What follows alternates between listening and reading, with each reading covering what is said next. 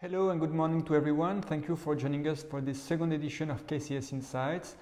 This week we discuss the busy season for central bankers and the market implications associated to that.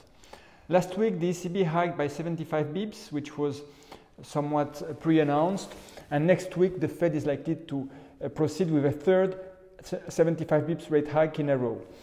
So there has been a, a, lot of repricing of rate expectations since the Jackson Hole symposium uh, late August. And in our view, a lot of hawkishness is priced in today in financial markets. So we discussed three main implications uh, in uh, this edition.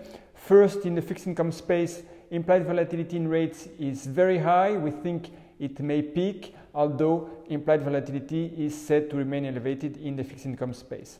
Second, the yield curve has inverted in the US and in Europe, and we think it is likely to remain inverted for a couple of quarters going forward.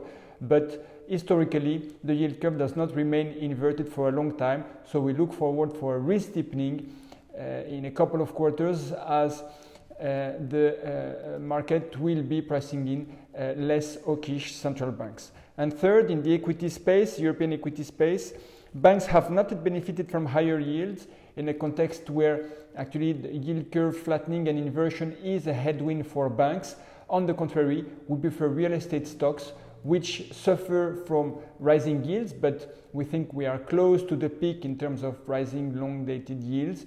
But uh, real estate stocks, they benefit from uh, yield uh, curve inversion or flattening. In that context, we have a preference for real estate stocks in European equities versus bank stocks.